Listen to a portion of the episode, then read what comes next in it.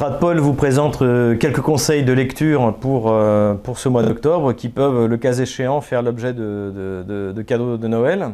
Euh, bien sûr, il y a l'excellent ouvrage que j'ai écrit sur l'Ukraine, donc l'Ukraine, pourquoi la France s'est trompée aux éditions du Rocher.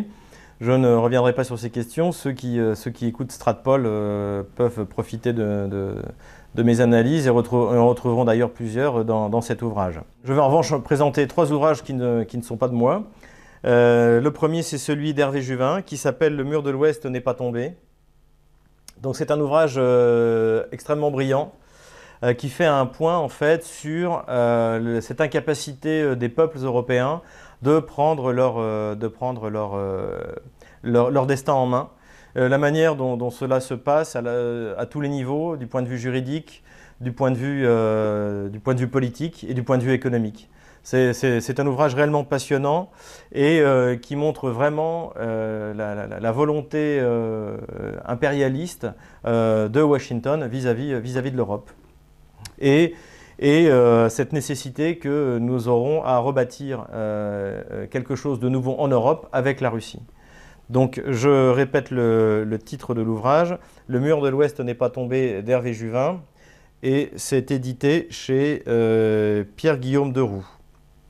Voilà, j'ajoute que nous devrions avoir euh, Hervé Juvin parmi nos intervenants, euh, nous l'espérons de, la manière la plus régulière possible. Le deuxième ouvrage que je veux vous présenter est un ouvrage de Georges-Henri Soutou, donc qui s'appelle La Grande Illusion, quand la France perdait la paix, 1914-1920. Donc le, film, euh, le, pardon, le titre de l'ouvrage fait euh, allusion justement au film de l'entre-deux-guerres, donc La Grande Illusion, et dresse une histoire de ce qu'on appelle l'histoire vue d'en haut, c'est-à-dire euh, au niveau des, décisionnaires politiques, tant français qu'européens, dans le sens où on ne s'intéresse pas euh, à ce qui se passe dans les tranchées, à la souffrance des, gens, etc., etc., comme c'est beaucoup la mode aujourd'hui, où on célèbre davantage la douleur et le malheur que, par exemple, euh, la victoire euh, française en 1918, puisque, rappelons-le, 1918 est une bataille est une, 1918 est une victoire que l'on doit essentiellement à la France, qui a à cette occasion inventé à la fois l'aviation moderne, le char moderne, et, et a commencé à réinventer la guerre de mouvement expérience qu'elle a malheureusement perdue 20 euh, ans après. Justement, la grande illusion est aussi l'histoire d'un échec de la France qui est que malgré euh, sa victoire militaire, elle a perdu la paix et n'a pas réussi à faire de l'Europe et notamment de l'Allemagne ce qu'elle aurait voulu. Donc il y a des choses vraiment passionnantes et intéressantes dans, cette, dans cet ouvrage. Un exemple euh, que je voudrais donner, qui d'ailleurs concerne bien sûr le sujet qui, qui m'est cher, c'est-à-dire la, Russie et l'Ukraine, euh, c'est que euh, le gouvernement français d'avant 1914 avait un plan de recouvrer l'Alsace-Lorraine sans guerre, en laissant l'Allemagne pratiquer l'Anschluss avec l'Autriche, puisque les Français estimaient que euh, euh, que, à la mort de, l'empereur François-Joseph, euh, l'Autriche éclaterait, cesserait d'exister. Donc il prévoyait d'accepter sans, sans, sourciller l'unification entre, l'Autriche et l'Allemagne en échange de l'Alsace-Lorraine. Et la France envisageait également de proposer aux Russes de, prendre, la Galicie, donc qui à l'époque aussi était autrichienne, et de la rattacher, euh, à l'Empire russe, puisque, rappelons-le, il y avait un mouvement euh, russophile en Galicie avant que euh, tous ses représentants soient exterminés au début de la guerre en 1914, notamment dans le premier camp de concentration européen à Tallerhof. Tout cela se trouve également dans mon ouvrage L'Ukraine, pourquoi la France s'est trompée. Donc voilà, donc ça s'appelle La Grande Illusion. C'est de Georges-Henri Soutou et c'est édité chez Talendier.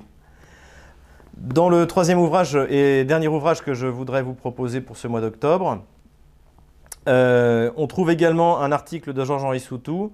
Euh, donc, le livre est édité sous la direction de Jean Lopez et Olivier Vivorca. Ça s'appelle Les mythes de la Seconde Guerre mondiale. Alors, je dois dire que je suis un, grand fan de Jean Lopez, euh, dont j'ai lu tous les ouvrages. C'est vraiment le spécialiste, le grand spécialiste de la Deuxième Guerre mondiale du côté du front de l'Est. Et d'ailleurs, on n'attend qu'une chose, c'est qu'ils se mettent à étudier également le front de l'Ouest parce qu'on aimerait bien voir ces éclairages. Donc en fait, ce livre est une, suite d'articles fort intéressants sur différents sujets, sur justement ce qu'il appelle les mythes de la Seconde Guerre mondiale.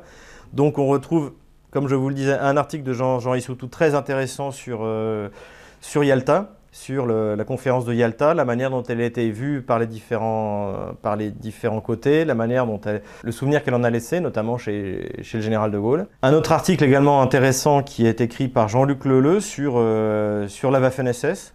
Donc Jean-Luc Leleu, pour ceux qui ne le connaissent pas, est l'auteur d'une thèse sur la Waffen-SS et il a remis en cause par cette tête le mythe d'une armée invincible, particulièrement efficace, etc., euh, etc., démontrant qu'au contraire, les pertes de la, de la, de la Waffen-SS étaient davantage dues à un, manque de formation qu'à un héroïsme, euh, euh, un héroïsme acharné. On retrouve également l'un des collaborateurs dans, de la revue Sciences et Vie, Guerre et Histoire de, de, Jean Lopez qui est euh, Benoît Billan, donc euh, très, intéressant aussi euh, article sur, l'Asie, sur le, théâtre, pacifique.